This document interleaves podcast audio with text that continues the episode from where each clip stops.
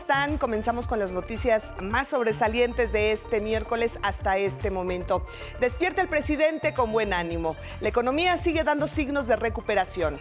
Inversión extranjera como nunca, el peso se fortalece, la inflación ya no está subiendo, hay muy buena recaudación y hay confianza en la gente. El gobierno de México manifestó su pésame por la masacre ocurrida en una escuela primaria de Texas. El primer mandatario envió un abrazo solidario a los familiares. Hoy ya son 19 niños y dos maestras muertas.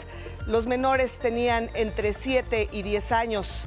Otros 17 alumnos están heridos. Aún no se determina si hay mexicanos. El Papa se pronuncia contra la venta de armas. Elecciones en Tamaulipas, elecciones en alerta roja. Opositores al gobierno panista, cabeza de vaca, denuncian amenazas y guerra sucia.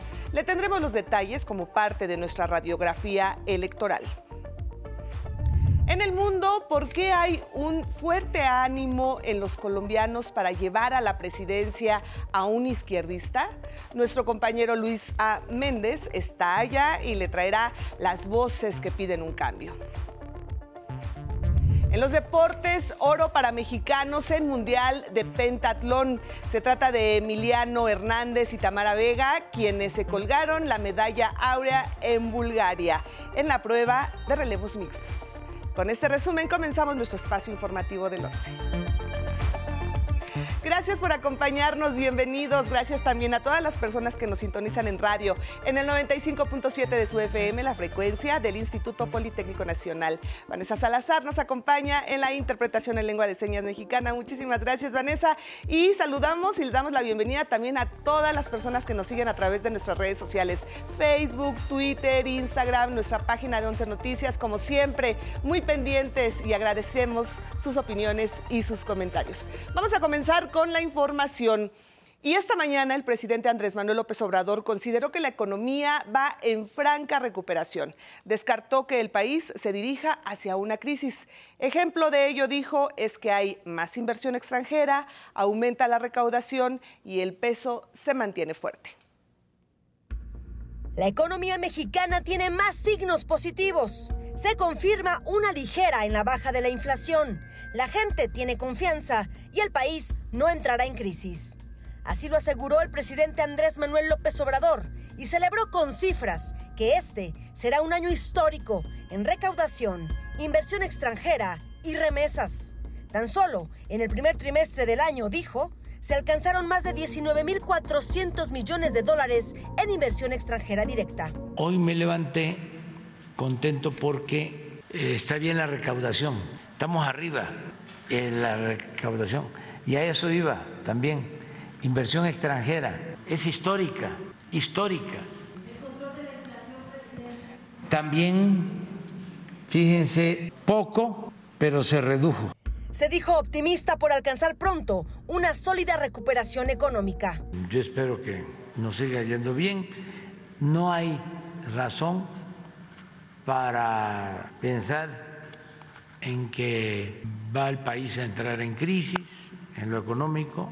Nosotros estamos protegidos porque no eh, hay una deuda exagerada, porque tenemos ingresos, hay disciplina financiera, ya hay inversión y la gente está teniendo confianza. Entre enero y marzo hizo ver la recaudación vía el impuesto sobre la renta tuvo un incremento de 17.7% en términos reales respecto al mismo trimestre del año pasado. Y el peso, que se cotiza en 20.4 dólares, destacó, se mantiene más fuerte incluso que el euro.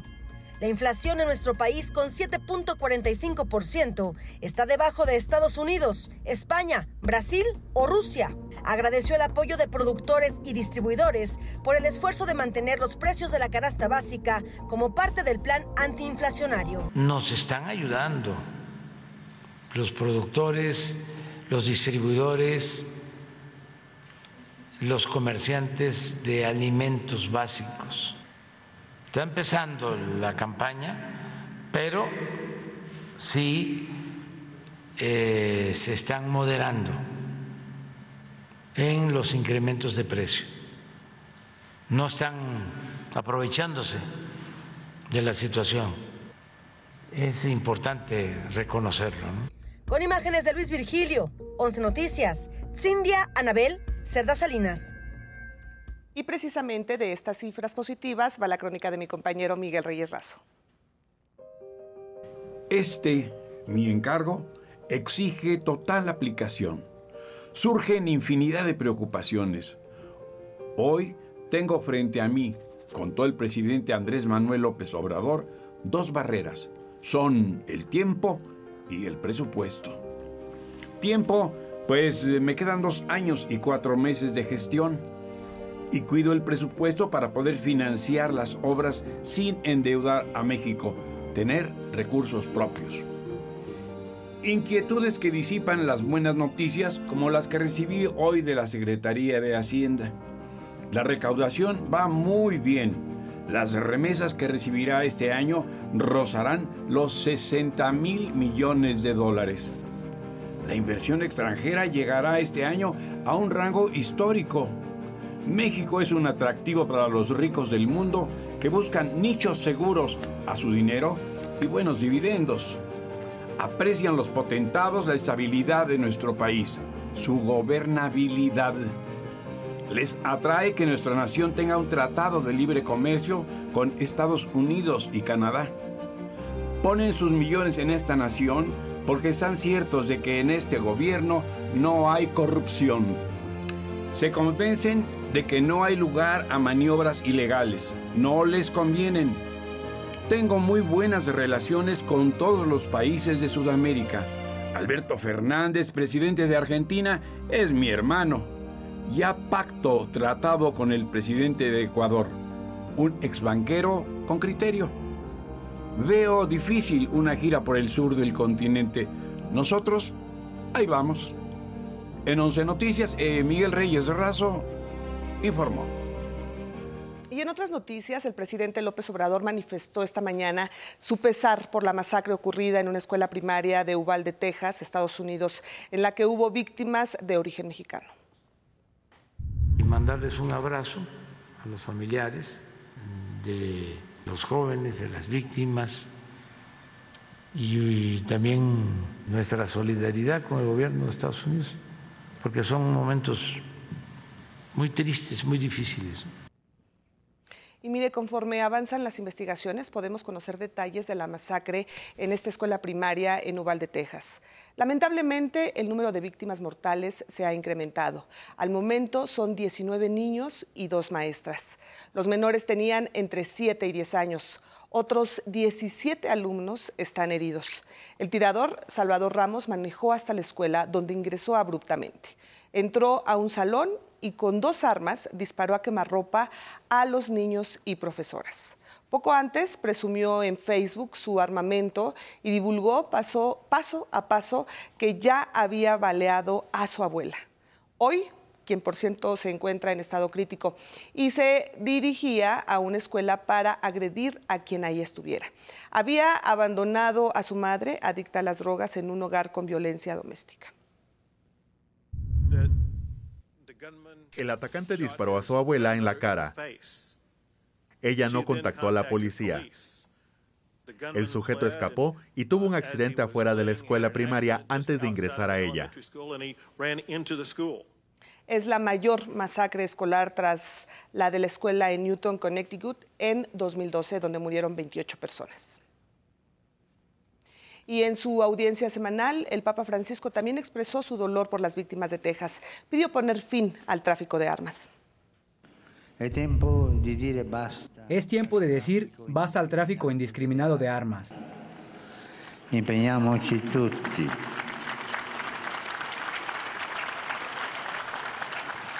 Hagamos todos un compromiso para que tragedias como esta no ocurran más. Y en más información nacional, refuerzan la seguridad en Guanajuato.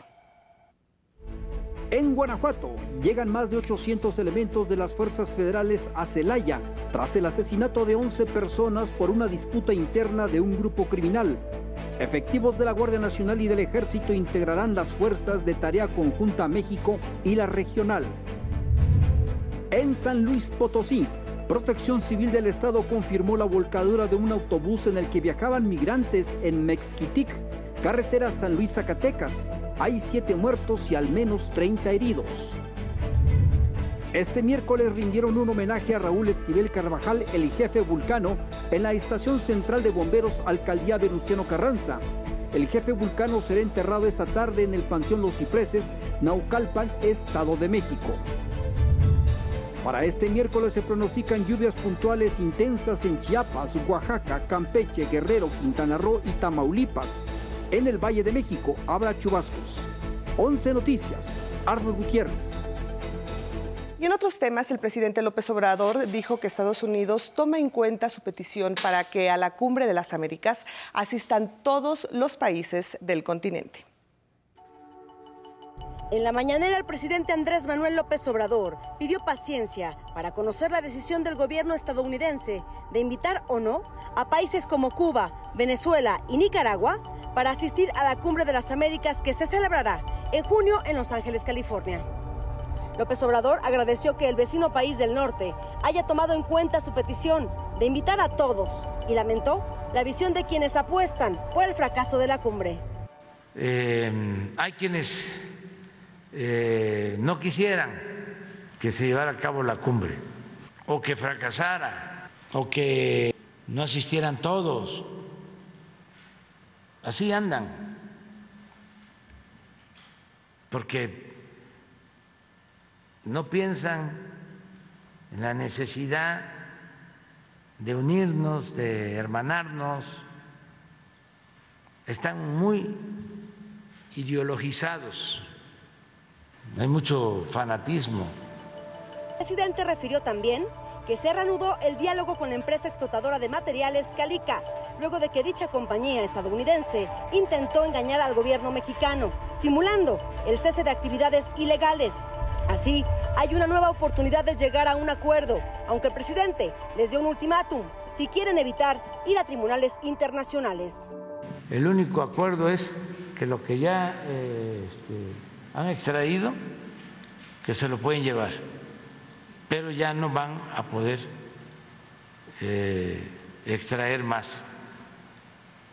Y si no se llega a ningún acuerdo, a tribunales, quedamos en libertad, tribunales nacionales y extranjeros.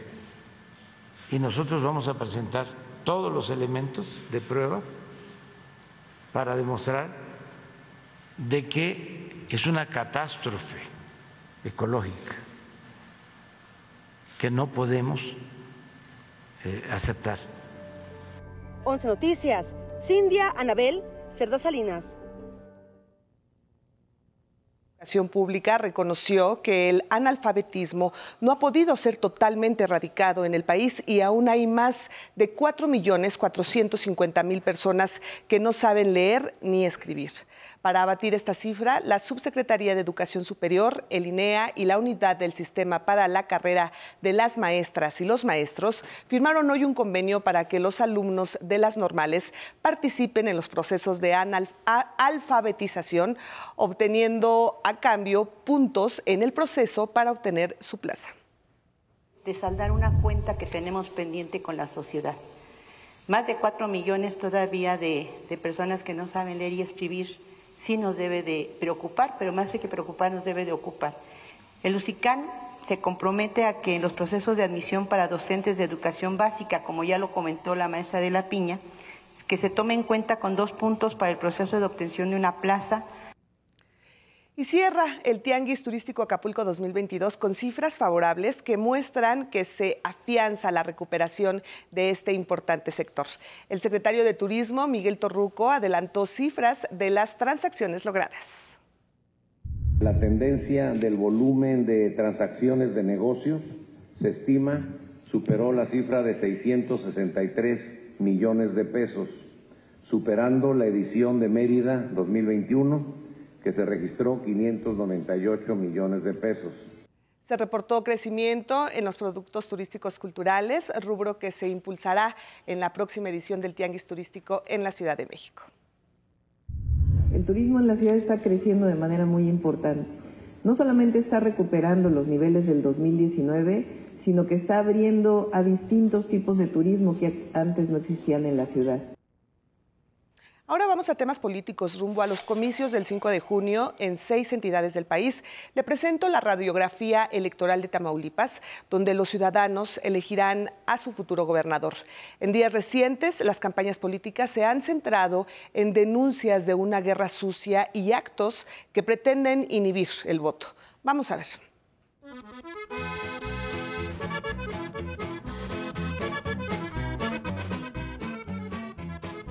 Tamaulipas es una de las seis entidades en las que se renovará la gubernatura el próximo domingo 5 de junio.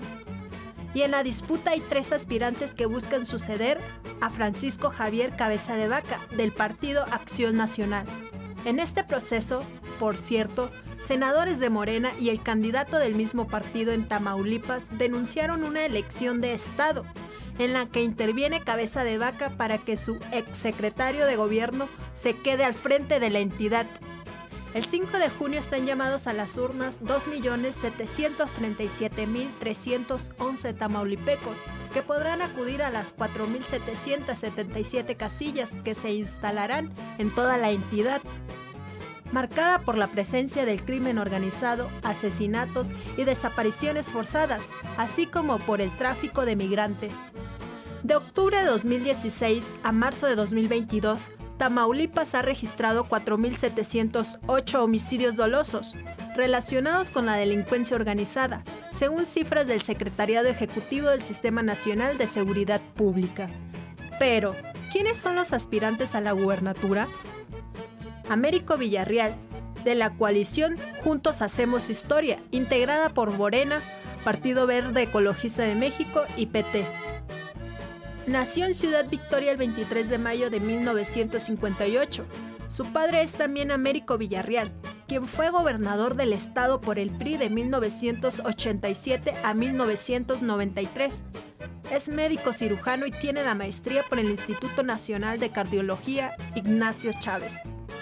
Políticamente se formó en el PRI hasta 2016, cuando se unió a Morena y se convirtió en senador por este partido. César Verástegui es candidato de la alianza Va por Tamaulipas, que integran PAN, PRI y PRD. Tiene 55 años y a inicios de 2022 renunció como secretario general del gobierno del estado, puesto que ocupó desde octubre del 2016 para contender por la gubernatura. Es licenciado en agronomía por la Universidad Autónoma de Tamaulipas. Desde 1995 se afilió al PAN y fue presidente municipal de Jicotencatl en dos ocasiones. En 2006 se convirtió en diputado federal y en 2014 presidente del Comité Estatal del PAN. También aspira a la gubernatura Arturo Díez, quien abandera a Movimiento Ciudadano. Tiene 59 años de edad, es empresario, dueño de la compañía Práctico Materiales y fue alcalde de Ciudad Victoria por el PRI. Es licenciado en agronomía y zootecnia su discurso en campaña es decir que está convencido de que Tamaulipas tiene que comenzar de cero y que quiere ser gobernador para decirle adiós a Mataulipas. 11 Noticias, Cecilia Nava.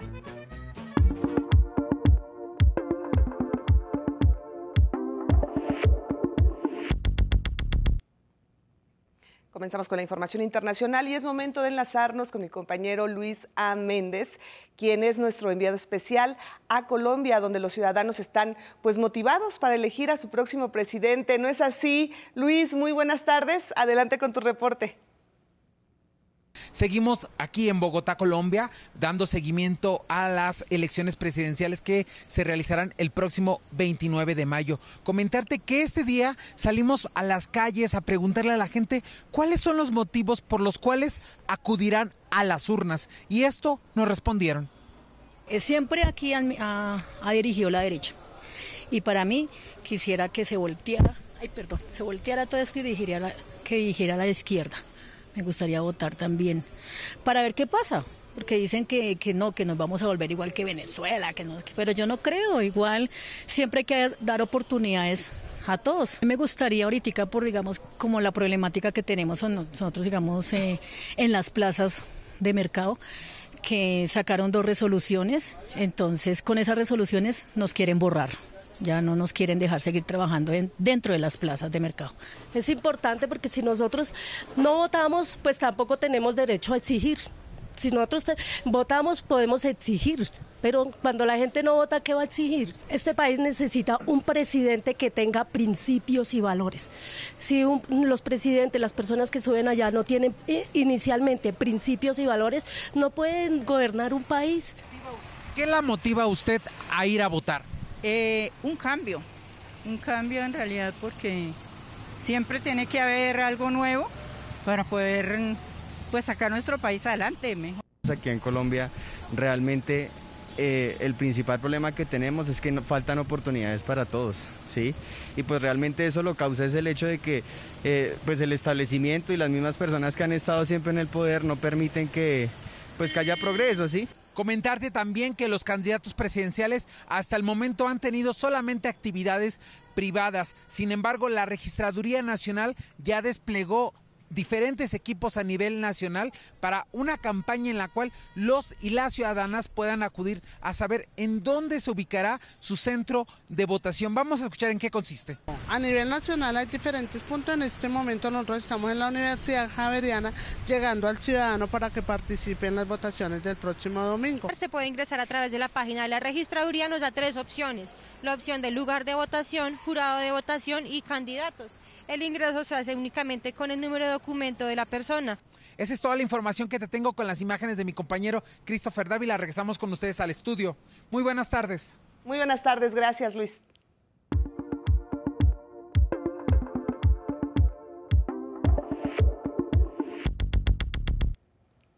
Momento de la información deportiva con Samuel Estrada. ¿Cómo está Samuel? Buenas tardes.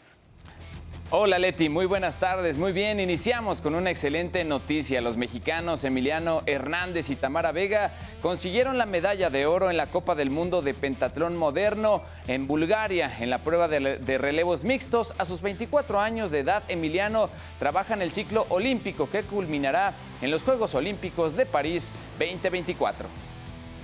Empecé con un séptimo lugar en Egipto, posteriormente me quedé en la semifinal en la que fue la Copa del Mundo, yo creo que más difícil del año en Hungría. Y en esta última, que como bien mencionas, me traje un, gran resultado ¿no? para México. En dos semanas estaré saliendo a Turquía para enfrentarme a la final de Copas, ¿no? que es donde van los 36 mejores pentatletas del año.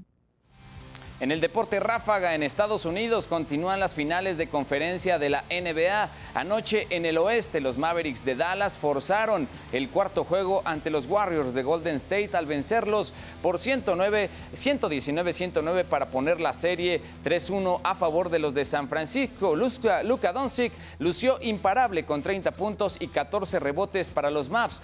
Hoy en la noche la conferencia del este viviremos el quinto de la serie entre el Miami Heat y los Celtics de Boston, que está empatada a dos juegos.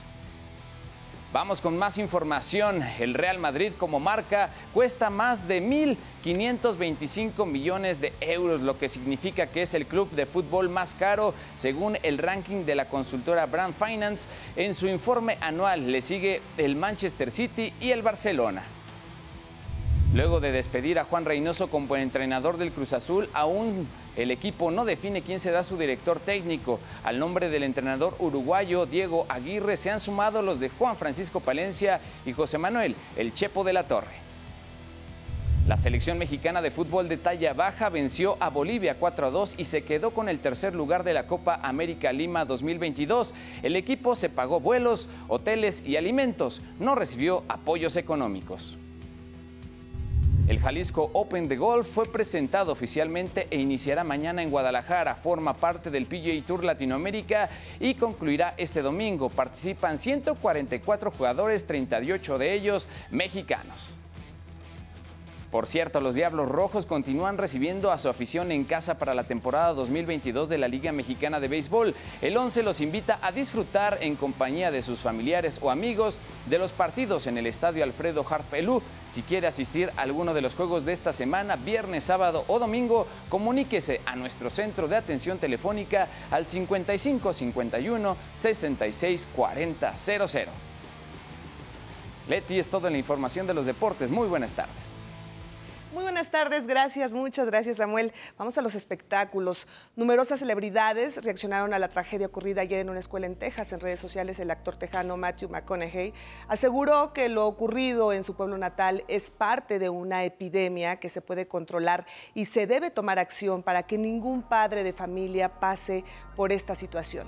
En sentido similar se manifestaron Chris Evans, Olivia Rodrigo, Josh Gad, entre muchos otros.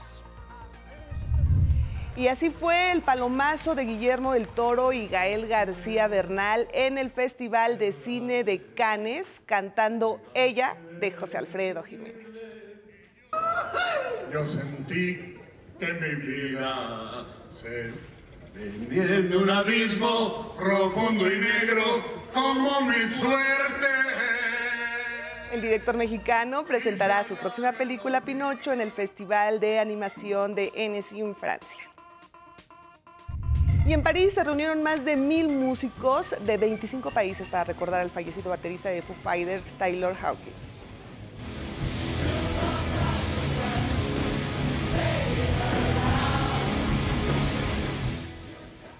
Y mire, una triste noticia en el ámbito cultural. Esta mañana falleció el poeta y ensayista Eduardo Lizalde a los 92 años de edad, egresado de la Facultad de Filosofía y Letras de la UNAM. Estudió también en la Escuela Superior de Música del IMBA, disciplina artística de la que fue profundo conocedor. En 1956 publicó su primer libro de poemas, La mala hora. Inició de una pues prolífica, inicio de una prolífica carrera que sumó más de 20 títulos, entre otros. Eh, también se encuentra El Tigre en la Casa, edición que significó su sobrenombre. Dirigió durante 23 años la Biblioteca de México, José Vasconcelos, creador emérito del Sistema Nacional de Creadores desde 1994 y miembro de número de la Academia Mexicana de la Lengua. Descanse en paz. Llegamos al final de este espacio informativo, muchísimas gracias. Lo voy a dejar con imágenes de una torre de dominó que se derrumba y desafía las leyes de la física. Para armar la estructura se utilizaron miles de fichas y el desplome duró pues unos cuantos segundos. Gracias por acompañarnos, que tenga muy buen provecho, espero que siga disfrutando esta tarde de miércoles y lo invitamos para que continúe aquí en la programación del 11. Hasta mañana.